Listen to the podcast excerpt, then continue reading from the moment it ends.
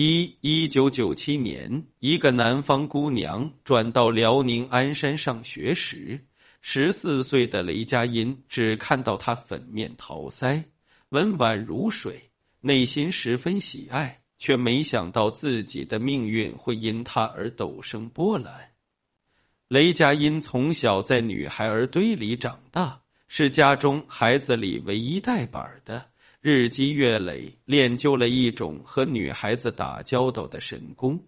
只要他一开口，妹子保准被逗得嘎嘎乐。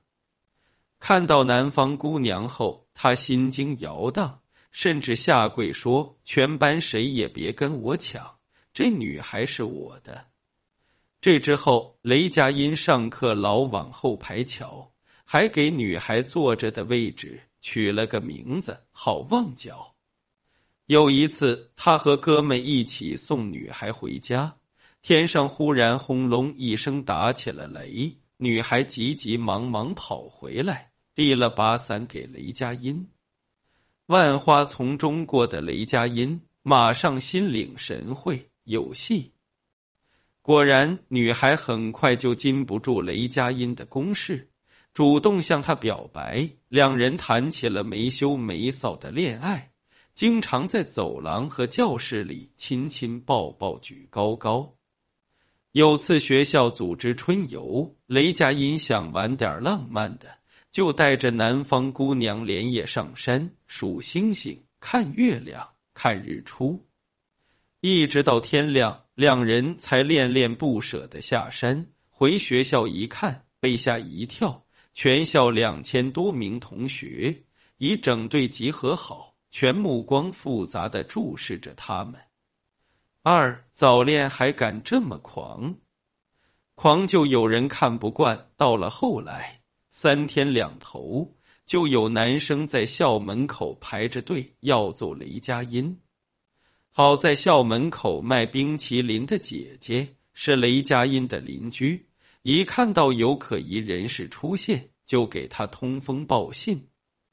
雷佳音经常翘课，提前开溜，把学校的逃跑路线摸得滚瓜烂熟，根本没心思学习。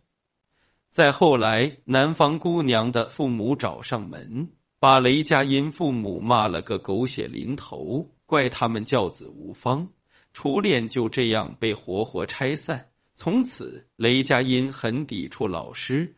成绩从前二十跌到了倒数，他索性破罐子破摔，闹着要退学，说要自己创业，开个佳音小吃部。雷妈差点被气疯，后来只能认命，同意儿子退学，打算等艺术学校来招模特时，让雷佳音去读三年中专出来，娘俩开个服装店，一个做衣服，一个当模特。总饿不着。雷佳音退了学没事干，仍成天跑学校晃荡，和四个难兄难弟组了个组合，每人都有个四字绰号。雷佳音给自己取的是“到处留情”。然后他没事就拿个 DV 机在校园里拍漂亮妹子，等到了中午放学。就在操场支个炉子吃涮羊肉。有一天，哥几个正吃着美味的羊肉，学校广播里说沈阳某学校招模特。几人一琢磨，那全校最漂亮、腿最长的姑娘不都得去啊？为了大饱眼福，组合全员报名参加模特选拔。考试当天，雷佳音正盯着漂亮女孩挪不开眼，背后忽然传来一个洪亮的声音：“这谁家孩子？”雷佳音回头问：“你谁呀？”这时，站旁边的雷父赶紧抢上前去，双手握住对方的手，激动的差点跪下，一个劲说：“吕老师，这是我儿子，您要干什么？”原来对方正是凭借电影《高山下的花环》获得金鸡奖、百花奖双料影帝的吕小河。他对雷佳音父子说：“别选模特了，跟我去学表演吧。”！雷佳音就跟着吕小河插队进了教室，老师让他演个小品看看。雷佳音拿出逗女孩的本事，把老师们哄得哈哈大笑，这事就算成了。回到家，一家人都躺在床上乐。当地报纸还特地发了篇报道，标题就叫“被吕小河相中的幸运儿”。雷佳音父母把那期报纸买了好几份，郑重收藏。然而，就在雷爸觉得儿子即将走上人生巅峰时，却被一盆冷水浇得透心凉。三一九九九年，十六岁的雷佳音被雷爸送到沈阳。雷爸发现学校是一幼儿园改造的，教室里积着厚厚的灰，窗户还漏风，心里马灰了一半。但学也退了，来也来了。也没更好的去处，只能死马当活马医了。雷爸想，就当把儿子送去托儿所托管个三年，等毕业后再说吧。那时他哪能想到，到了沈阳艺校，雷佳音突然洗心革面，变得都不像他的儿子了。雷佳音是学校里为数不多的外地人，一到周末。同学们各回各家，他一人待在一座空旷的校园里，忽然品尝到孤独的滋味。四下无人，空旷的夜里，学校也准时断了电。雷佳音就点根蜡烛，开始思考人生：我是谁？我从哪儿来？我要到哪儿去？他琢磨来琢磨去，觉得自己是天选之子。否则很难解释，偌大的操场，为什么吕小河偏偏挑中了自己，而不是别人呢？于是雷佳音决心听从命运的安排，发奋学习，每天五点起床练早功，把市面上能买到的剧本和名著全看了个遍，就连坐火车站票都要争分夺秒捧本书看。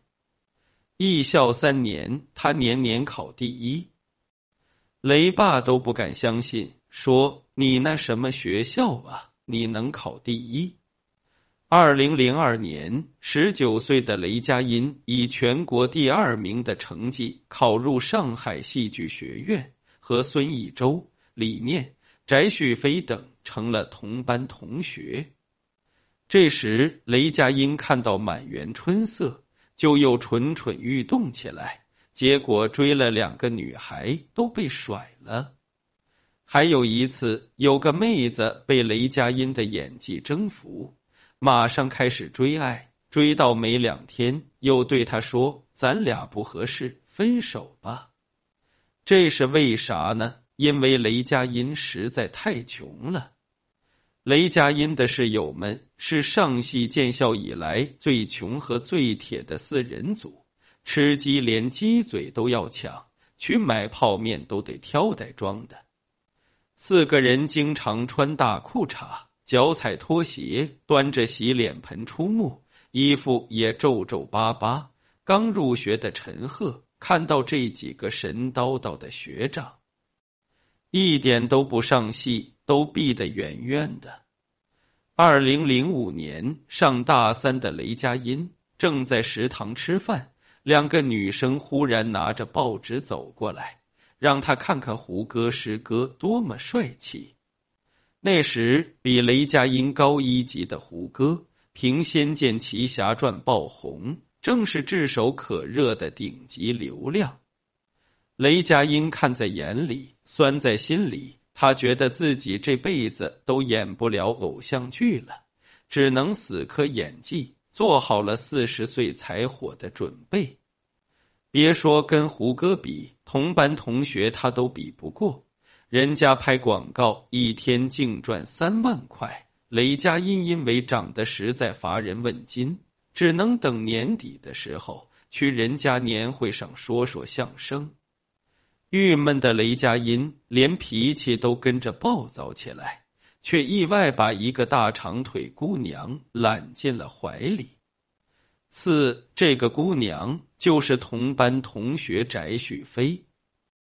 翟旭飞也是南方姑娘，小雷佳音二岁，两人经常搭档演戏。有一次怎么演都不对，雷佳音大怒：“你到底会不会演戏呀？”他抑制不住怒火，狂飙脏话，让人滚蛋。翟旭飞也不恼，给他递了瓶饮料，雷佳音直接打翻在地，翟旭飞捡起来。柔声细语的说：“有什么话好好说，没有什么解决不了的，慢慢来。”雷佳音的怒火瞬间熄灭，脑子里闪过一个念头，可能就是他了。没过多久，两人就从戏搭子晋升为男女朋友。毕业前，雷佳音没钱带翟旭飞下馆子。毕业后，两人蜗居在一间十平米的小房子里，演演话剧，背背唐诗，练练得奖感言，小日子过得也很悠哉。然而，得奖感言虽然练好了，讲和前都很遥远。不过，翟旭飞也不给雷佳音压力。雷佳音越来越觉得，这副白貌美、大长腿的翟旭飞。简直就是自己的理想型。二零一零年毕业四年后，二十七岁的雷佳音和二十五岁的翟旭飞，赶在七年之痒前把这段校园恋爱修成了正果。婚后，雷佳音更加卖力的钻研话剧，切磋唐诗，也去各大剧组混些小角色演演，许多大热剧里。都有他青涩的身影，比如《回家的诱惑》里，林品如的亲哥哥，艾丽的旧情人林奕德，后来爱上了董事长女儿宝莲的那位；比如《杜拉拉升职记》里跑龙套的销售总监约翰长，男主角李光洁还不嫌弃他当时三十八番，两人成了好哥们。二零一一年，雷佳音的师兄郭京飞已经拿变化剧界大奖，成了名副其实的话剧王子时，他才姗姗来迟的拿了个第十五届左琳话剧艺术奖最具潜质新人奖。正当雷佳音慨叹生不逢时，岁月蹉跎之时，一个机会从天而降，直愣愣的砸在他的脑袋上。五二零一二年，宁浩筹拍《黄金大劫案》，一切准备就绪，只剩男主角悬而未决。还没转行做导演的徐峥得知后毛遂自荐，谁料宁浩一口回绝：“你年纪大了。”徐峥想了想，就推荐了上海话剧艺术中心的同事雷佳音。其实两人根本不熟，只是在聚会时一起喝过酒、唱过 K。但徐峥见识过雷佳音喝完酒的混样，觉得特像宁浩要找的男主角小东北，痞坏痞坏的，讨女孩喜欢。进组那天，翟旭飞怀上了孩子，雷佳音顺手取了小东北里的俩字。给孩子取名雷小北。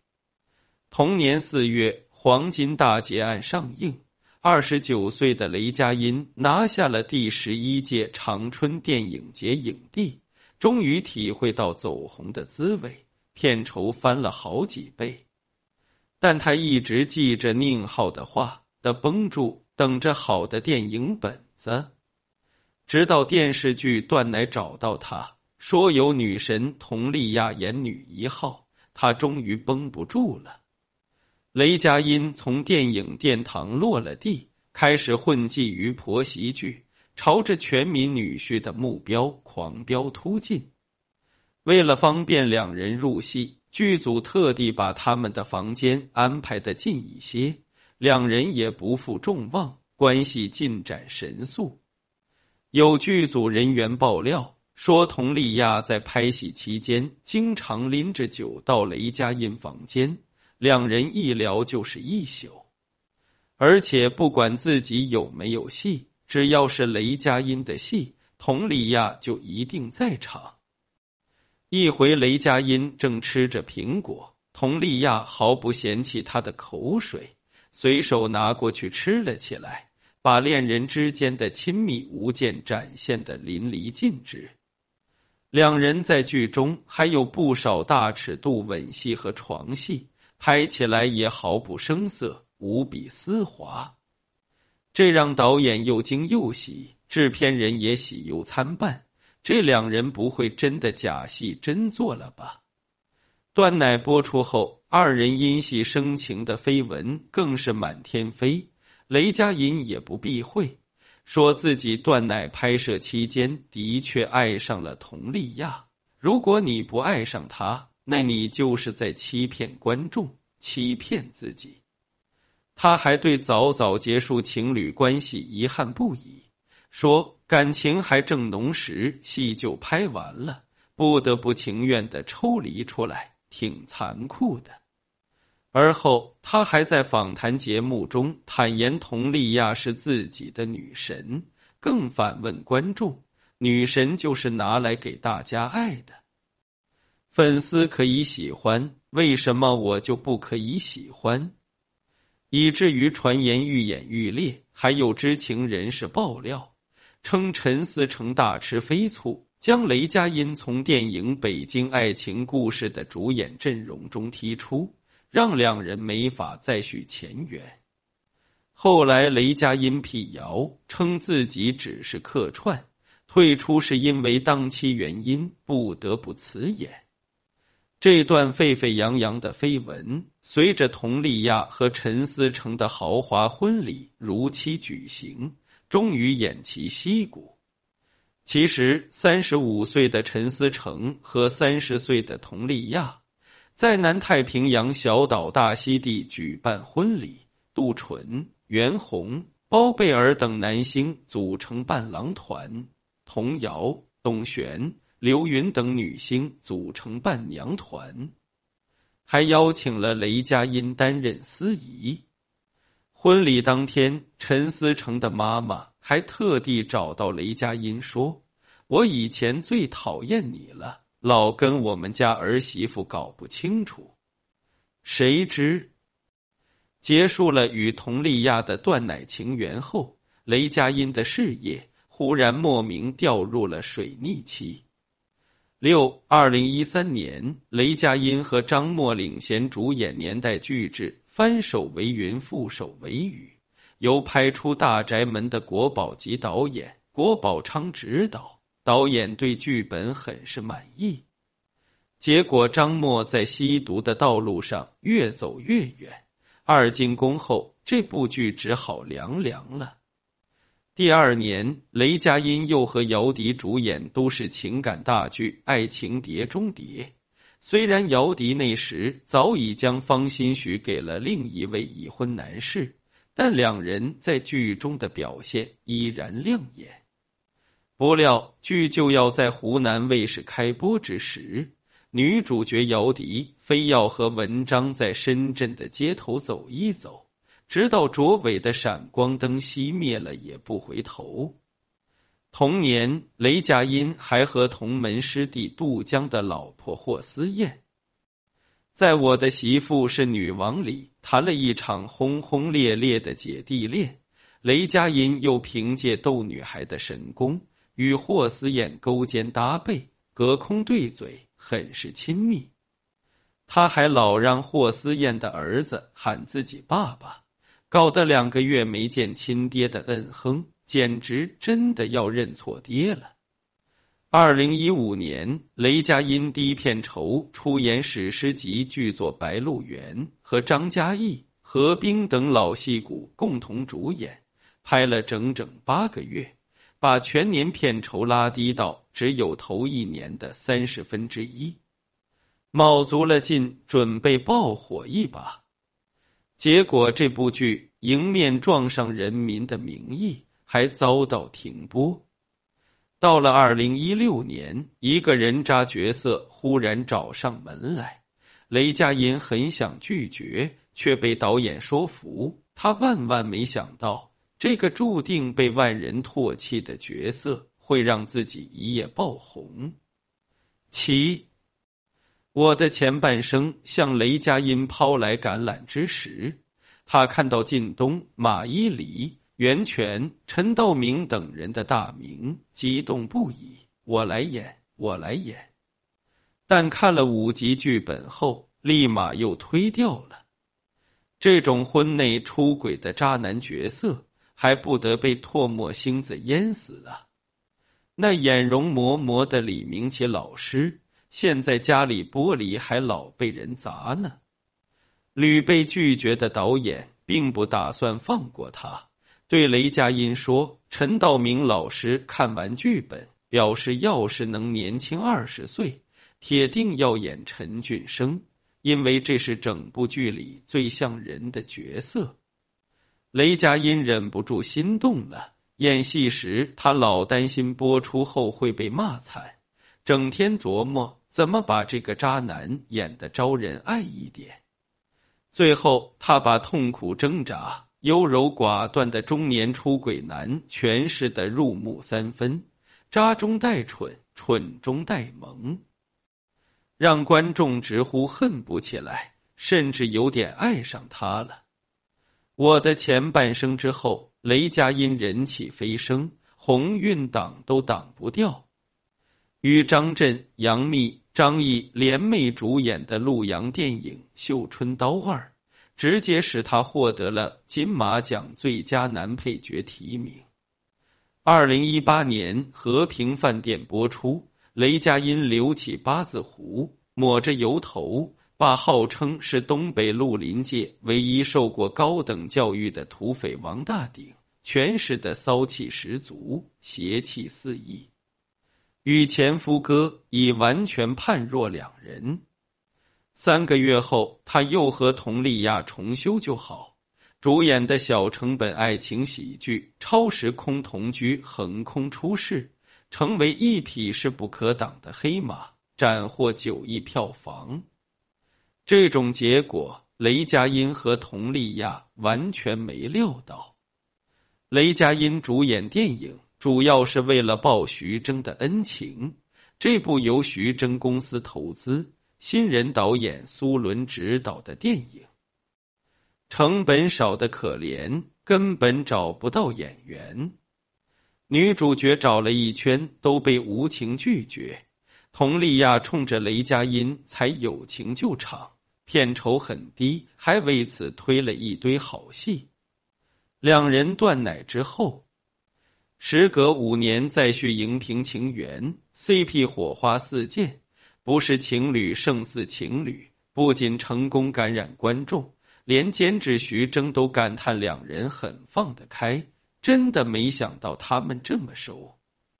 二零一九年，雷佳音在《长安十二时辰》里。飞檐走壁，上天入地，表面看着很酷，实际光医院就去了四家，用命搏出了五尊阎罗张小静。随着剧集收视与口碑的持续火爆，演技派雷佳音再也藏不住了。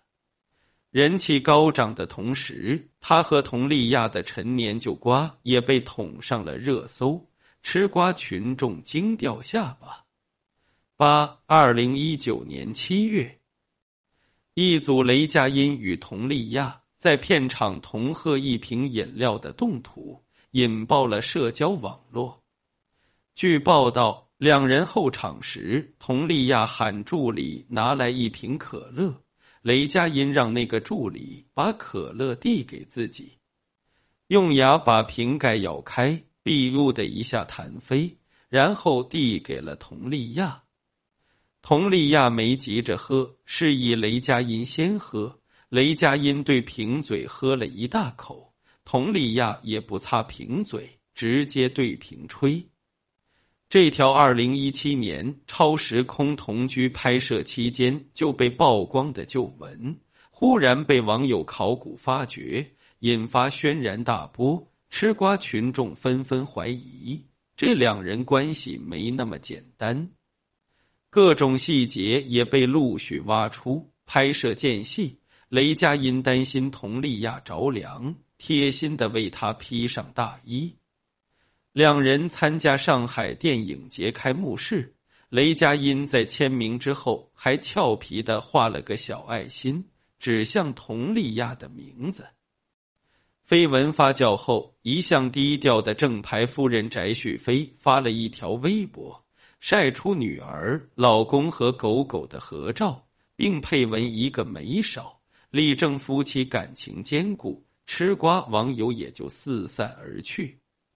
然而，令人迷惑的是，半年后，佟丽娅的昔日伴娘童瑶竟然亲自下场围观了一则佟丽娅与雷佳音的八卦，随后秒删这篇文章的热度也被炒到了巅峰。二零二零年末，和陆阳导演再次合作的《刺杀小说家》上映前夕，好不容易走出饮料门的雷佳音。又被曝当街搂美女，雷佳音第一时间理直气壮回应说：“只是吃完饭搭朋友肩膀，并指责偷拍行为。”好友辛芷蕾也替他澄清说：“两人是亲如兄妹的明星与助理关系。”就在绯闻渐渐平息之时，不料半路杀出个张萌，不仅手滑点赞。还内涵雷佳音勾肩搭背的不良习惯由来已久，以前和他合作《宝贝》时，貌似就有过。群众上纲上线，然而和异性举止亲密这种事，对于从小在女孩堆里长大、擅长和女性朋友混成好哥们的雷佳音来说，也许真的有点冤。他和佟丽娅的八年绯闻。应该也止于绯闻，毕竟婚外情都是暗度陈仓，哪有明目张胆来的？抛开这两段没实锤的绯闻，英年早婚的雷佳音演戏时与无数女神亲密摩擦，次次忘情投入，却几乎没有花料流出，倒是奉献了一个个有血有肉的角色。对于出身底层、相貌普通。在帅哥美女云集的娱乐圈里毫无优势的他来说，能够做到不慌不忙、稳扎稳打、水到渠成、瓜熟蒂落，实在很不容易。小河弯弯向东流，灌溉瓜田绿油油，茶和润土谁更牛？瓜到熟时吼一吼，